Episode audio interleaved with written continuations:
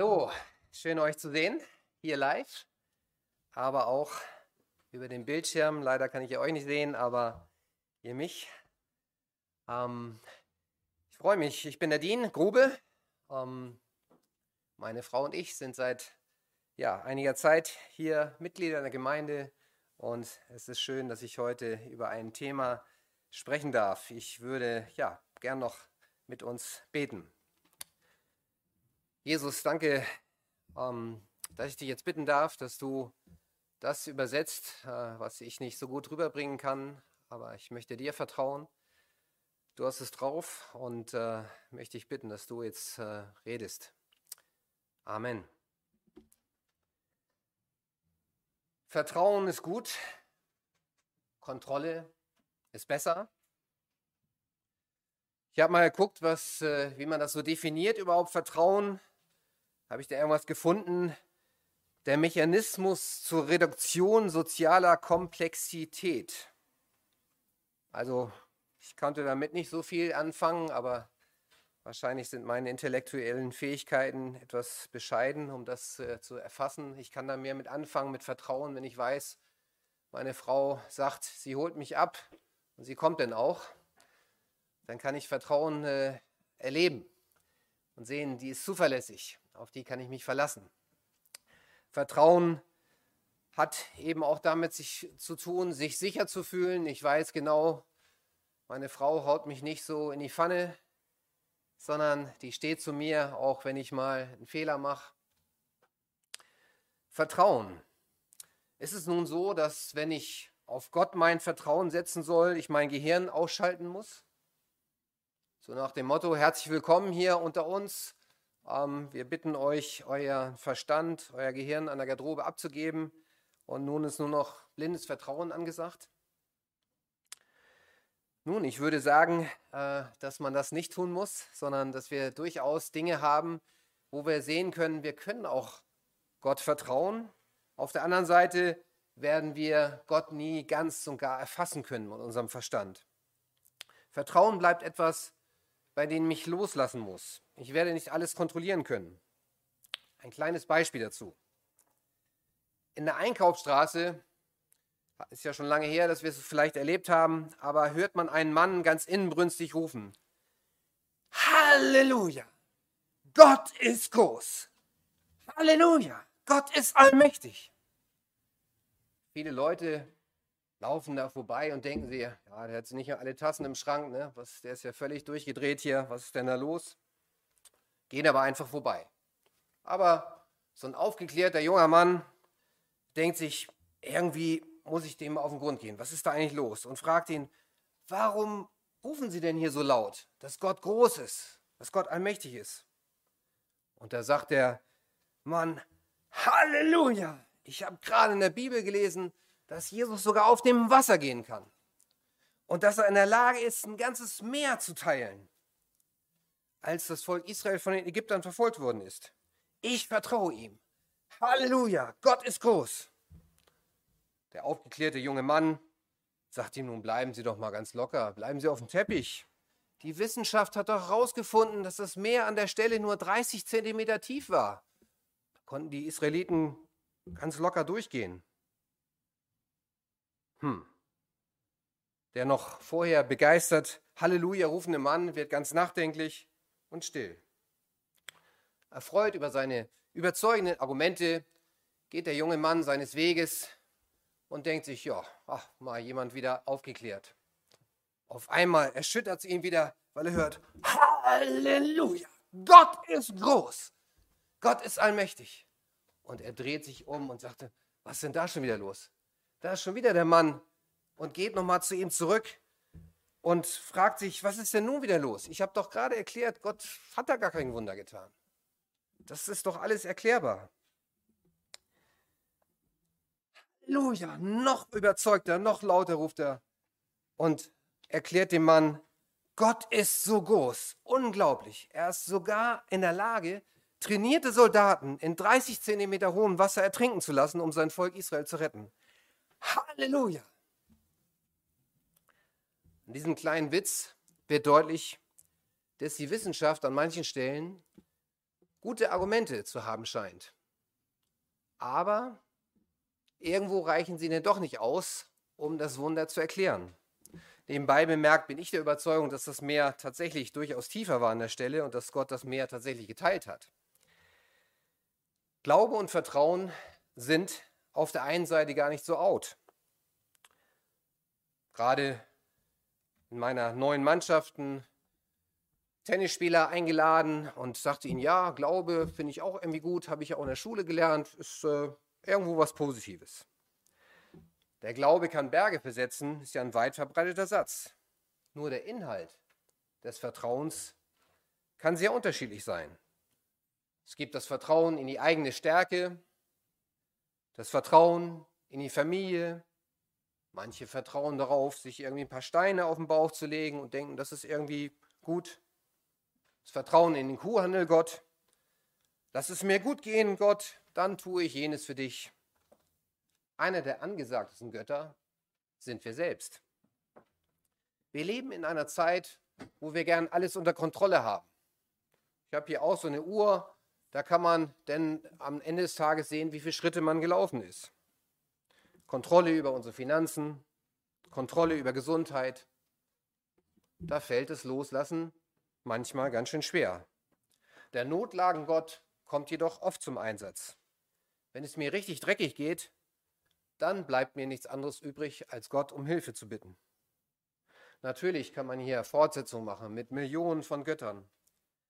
Die Frage ist nur, ob das Vertrauen, was ich investiert habe, enttäuscht wird oder ob das Objekt meines Vertrauens überhaupt vertrauenswürdig ist oder überhaupt in der Lage ist, mir meine Wünsche zu erfüllen oder falls es in der Lage ist, ob es überhaupt willens ist, meine Wünsche zu erfüllen, wie ich es gerne hätte. Fast jeder Mensch muss irgendwie vertrauen. Wenn du dich auf eine Beziehung einlässt, wird das ganz deutlich. Dann weißt du nämlich nicht am Anfang, wird der Partner oder ja, die Freundin, Freund wirklich zu mir halten? Bleibt die mir treu? Meistens fängt es ja so an, man bringt zuerst mal ganz locker Zeit miteinander, lernt sich so ein bisschen kennen und ja, dann kann es ja schon passieren, die erste Situation, seid vielleicht in einem Restaurant, führt jemand aus und die Freundin geht auf Toilette und fragt mal, kannst du mal auf meine Handtasche aufpassen? Ja, jetzt geht schon los. Bestehle ich sie jetzt oder gucke ich da mal rein, schnüffel ich ein bisschen rum? Da fängt schon der kleine erste Vertrauensschritt an.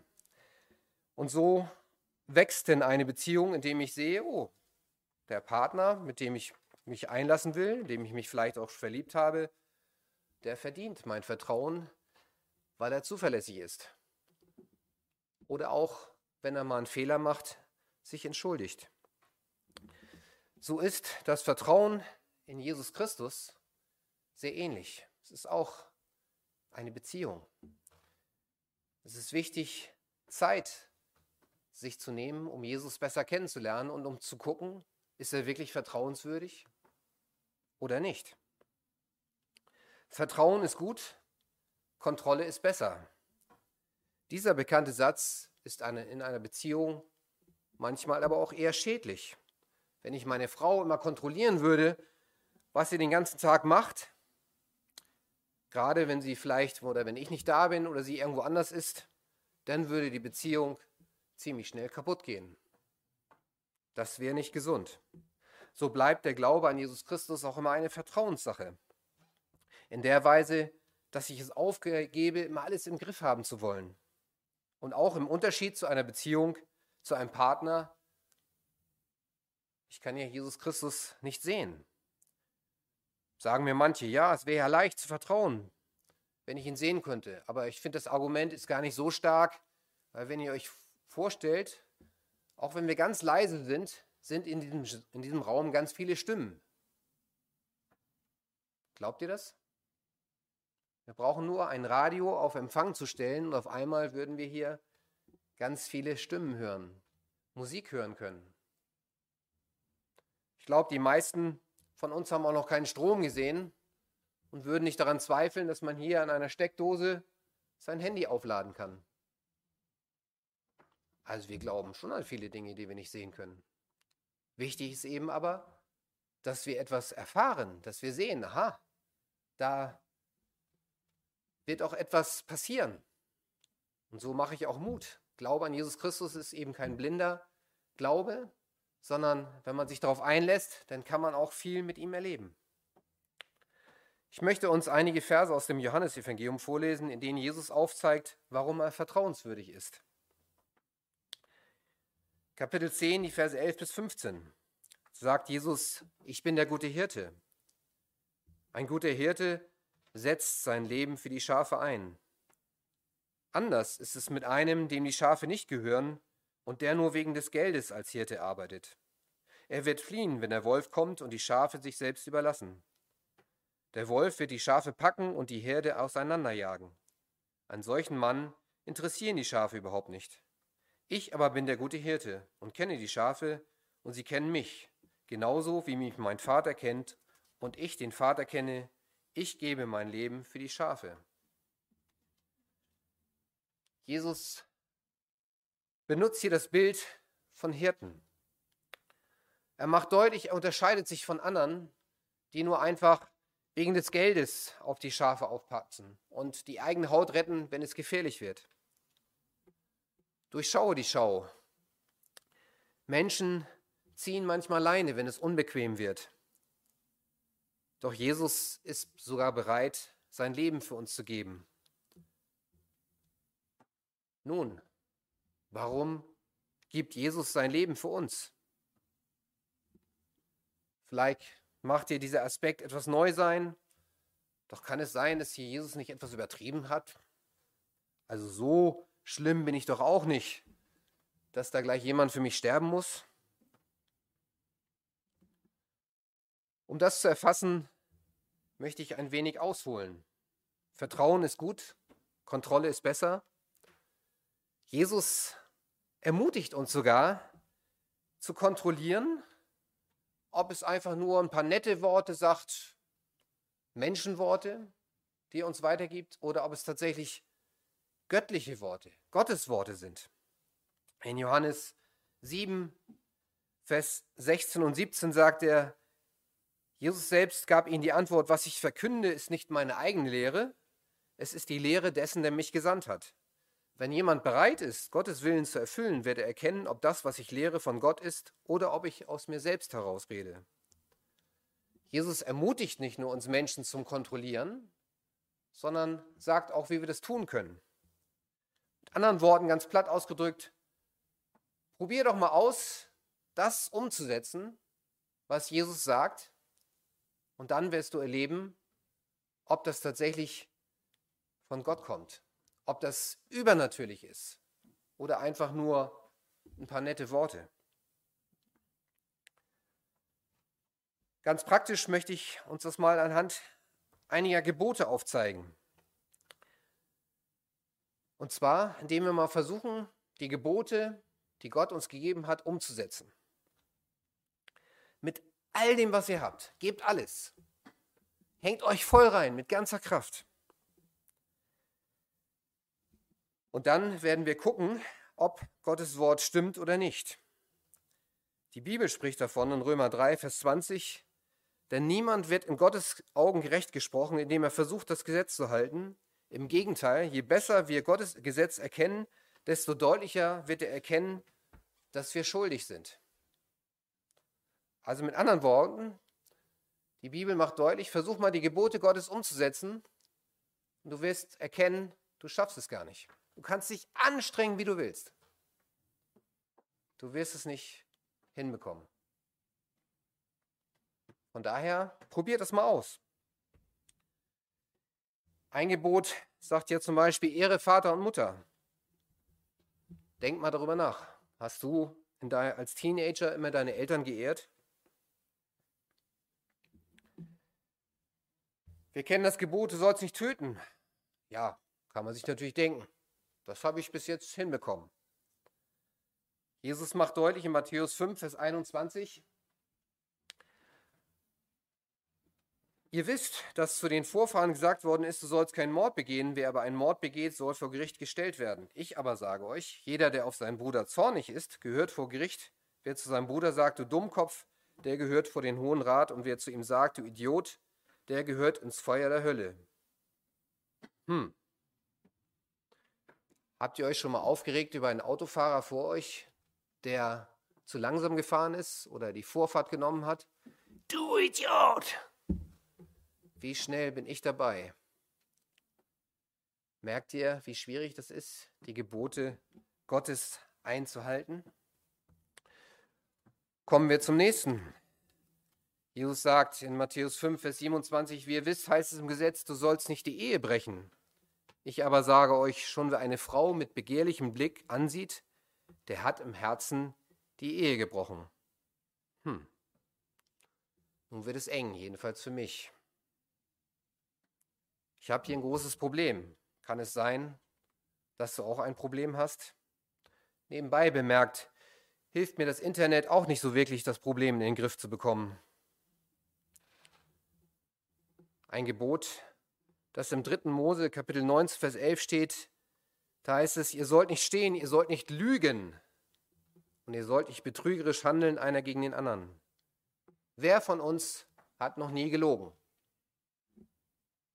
Gibt es hier jemanden? Wäre spannend. Also ich würde mal jemanden gerne kennenlernen, der jetzt so sagt, ja, die Gebote Gottes einhalten, das bekomme ich hin. Ich habe es bis jetzt immer geschafft. Ich freue mich schon auf die Begegnung nach dem Gottesdienst.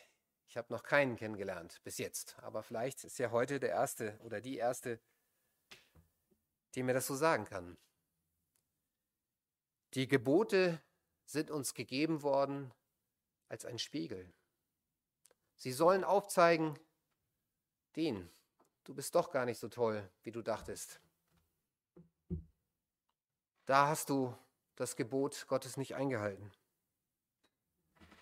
Das Schöne aber dabei ist, dass Gott nicht nur aufzeigt, wie fehlerhaft wir sind, sondern er zeigt uns auch eine Lösung auf.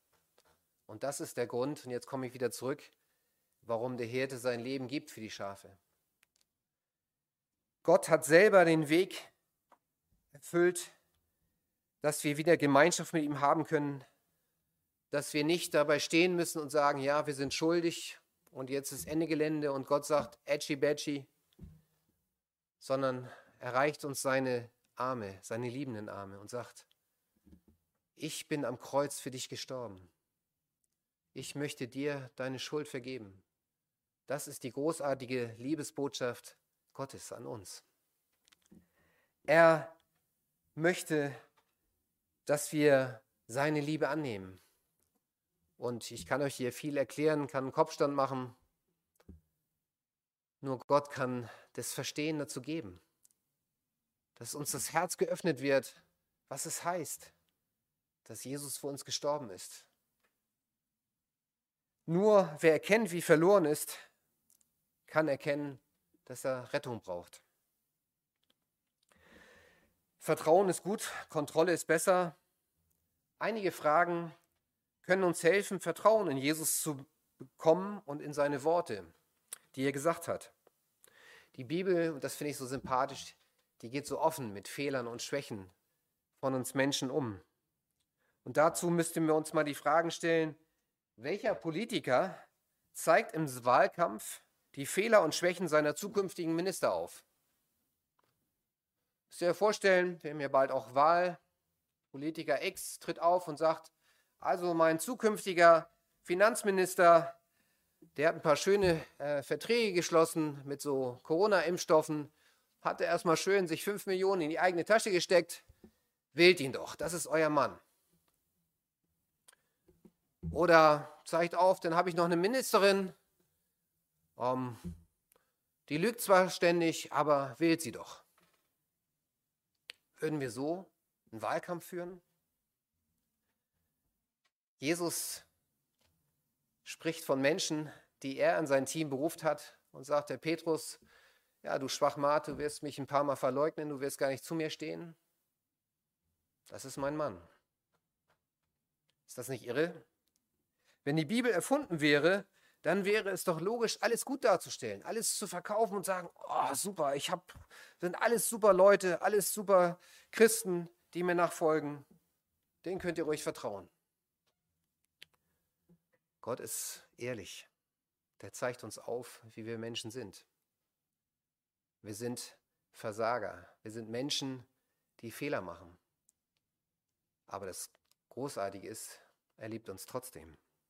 Das ist Gnade.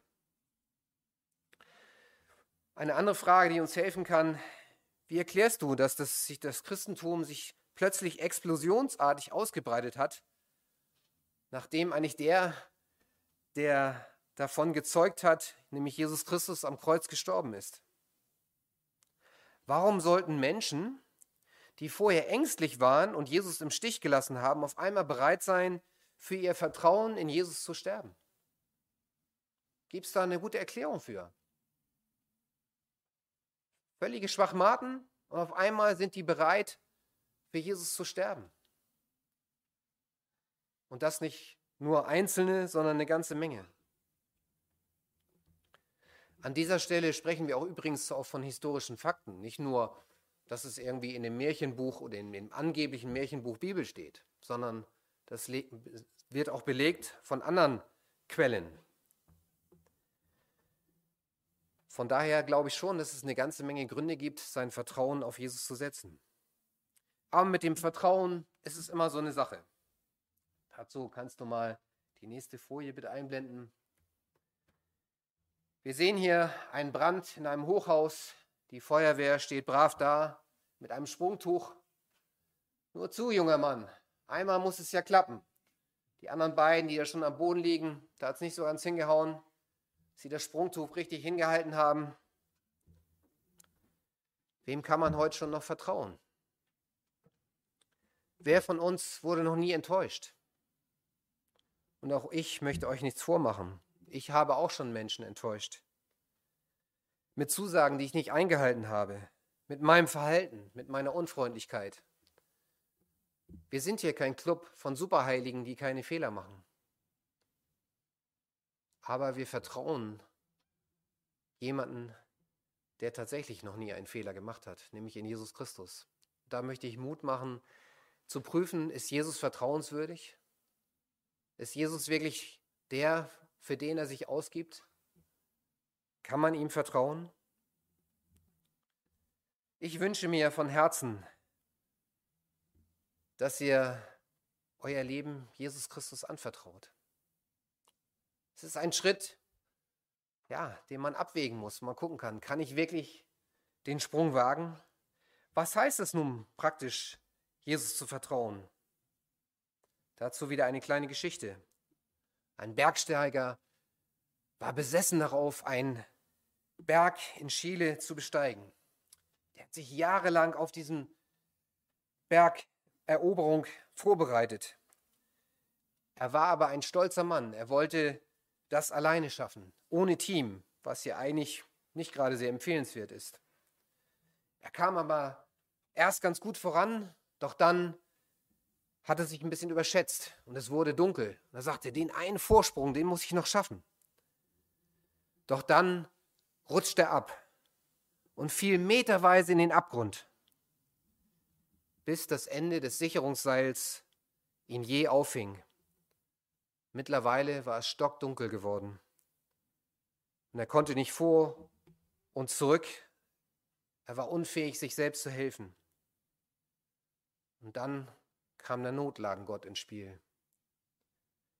Vor Angst schrie er, Gott, hilf mir! Rette mich, rette mich! Auf einmal hörte eine Stimme. Glaubst du, dass ich dich retten kann? Natürlich, Gott, das kannst du bestimmt. Dann schneide das Seil durch, das dich jetzt festhält.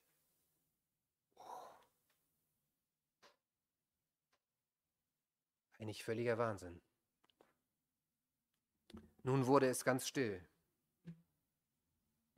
Am nächsten Tag fand ein Rettungsteam einen erfahrenen Bergsteiger, der an einem Sicherungsseil hing. nur 50 Zentimeter über einer Bodenebene. Doch die konnte der Bergsteiger nicht sehen und konnte nicht das Vertrauen fassen, das Seil durchzuschneiden. Wie sieht es nun ganz praktisch aus, unser Leben Jesus Christus anzuvertrauen? Ich habe versucht aufzuzeigen, dass es sehr wohl gute Argumente gibt, aber Vertrauen beinhaltet auch immer, das eigene Ego vom Lebensthron zu stürzen und Jesus zu bitten, die Nummer eins im Leben zu werden. Bist du dazu bereit? Bist du bereit, bildlich gesehen, das Seil durchzuschneiden, wo du die Kontrolle behalten willst in deinem Leben? Ich möchte das alles im Griff haben. Ich möchte es schaffen. Ich möchte gleich die Gelegenheit dazu geben, indem ich ein Gebet spreche, Jesus Christus sein Leben anzuvertrauen. Und das finde ich wiederum großartig. Das ist, dass wir nicht irgendwie was leisten müssen vor Gott, um diese Gnade uns zu verdienen, sondern Gott ist so bildlich gesprochen nur ein Gebet entfernt. Gott hat uns so lieb. Er freut sich, wenn wir uns ihm anvertrauen. Vielleicht stehst du von auch vor einer wichtigen Entscheidung, bei der Gott dein Vertrauen möchte oder in einer bedrängten Situation, in der du noch im Bild gesprochen das Seil festhältst. Ich möchte dir Mut machen, das Seil durchzuschneiden. Gott fängt dich auf. Du kannst die Erfahrung nur machen, wenn du das Seil durchschneidest. Es kann auch sein, dass sich etwas gefangen nimmt im Leben, etwas, das zur Sünde geworden ist und du denkst, davon komme ich nicht los. Möchtest du auch dort Befreiung erleben? Vielleicht hältst du in deinem Leben etwas fest und du musst es erst loslassen. Ich finde das Beispiel meines Arbeitskollegen so schön, der erzählt hat, er hat immer so eine Angewohnheit gehabt, er war öfter unterwegs äh, und hat aber seinen Kindern immer etwas mitgebracht als Überraschung, sozusagen als Freude, wenn der Papa wieder nach Hause kommt, ah, ich bringe etwas mit. So ruft der Papa an, ich bin eine halbe Stunde da. Die Kinder freuen sich schon, sind hellauf begeistert, aber es gibt auch Streit. Das ist meins, das ist meins. Und es wird richtig gekämpft und letztendlich schafft es einer der Jungen siegreich mit allem, was er hat, das zu erobern. Papa kommt nach Hause und hat eine Überraschung in den Händen. Doch der Sohnemann hat noch in beiden Fäusten sein erobertes Spielzeug in seiner Hand. Und Papa sagt ihm deutlich, du, wenn du deine Überraschung bekommen müsst, musst du das, was du jetzt so fest in deinen Händen hältst, erstmal loslassen, damit du wieder was Neues empfangen kannst. Ich finde das so ein schönes Bild. Wir manchmal halten wir was fest, krampfhaft in unseren Händen. Und manchmal müssen wir bereit sein, erstmal was loszulassen, um was Neues zu empfangen. Vielleicht gibt es Bitterkeit in deinem Leben, vielleicht auch eine Enttäuschung über Gott, weil du dir etwas anderes vorgestellt hast, dass es anders laufen müsste in deinem Leben. Lass deine geballten Fäuste los, um sie neu füllen zu lassen von Gottes Liebe. Nun möchte ich ein Gebet sprechen und wer mag, der darf es mitsprechen, aber fühlt euch frei, es ist keiner gezwungen. Gott mag keine Gefangenen, Gottes Liebe ist frei. Wer mag, darf das Gebet mitsprechen, wer nicht, das ist auch völlig in Ordnung. Ich möchte mit uns beten. Herr Jesus, ich danke dir für jeden Menschen hier vor Ort, aber auch für diejenigen, die das am Bildschirm anschauen. Ich danke dir, dass ich persönlich erfahren durfte, dass du vertrauenswürdig bist. Und ich freue mich über dein Angebot, dass du auch heute noch Menschen machst, sich dir anzuvertrauen. Und so möchte ich stellvertretend für die Menschen beten, die ihr Leben Jesus dir anvertrauen möchten. Herr Jesus, mir ist klar geworden, dass ich dir vertrauen kann, dass ich bei vielen Situationen schuldig geworden bin. Bitte, vergib mir meine Schuld. Ich danke dir, Jesus, dass du für mich stellvertretend am Kreuz gestorben bist. Ich möchte dir jetzt mein Leben anvertrauen. Ich möchte das Seil durchschneiden, an dem ich hier noch hänge. Bitte übernimm du die Herrschaft in meinem Leben und verändere mich. Danke, Jesus, dass du mein Gebet erhört hast. Danke, dass du mein Leben führen möchtest und gestalten möchtest. Amen. Das folgende Lied, was wir nun hören, beschreibt die, die Perspektive von einem Menschen, die das Seil durchgeschnitten haben, die eine neue Perspektive im Leben gefunden haben, die erkannt haben, selbst das Seil des Lebens, was irgendwann, irgendwann mal vorbei ist für uns, wenn wir sterben müssen, wir haben ein neues Zuhause. Die Ewigkeit ist mein Zuhause.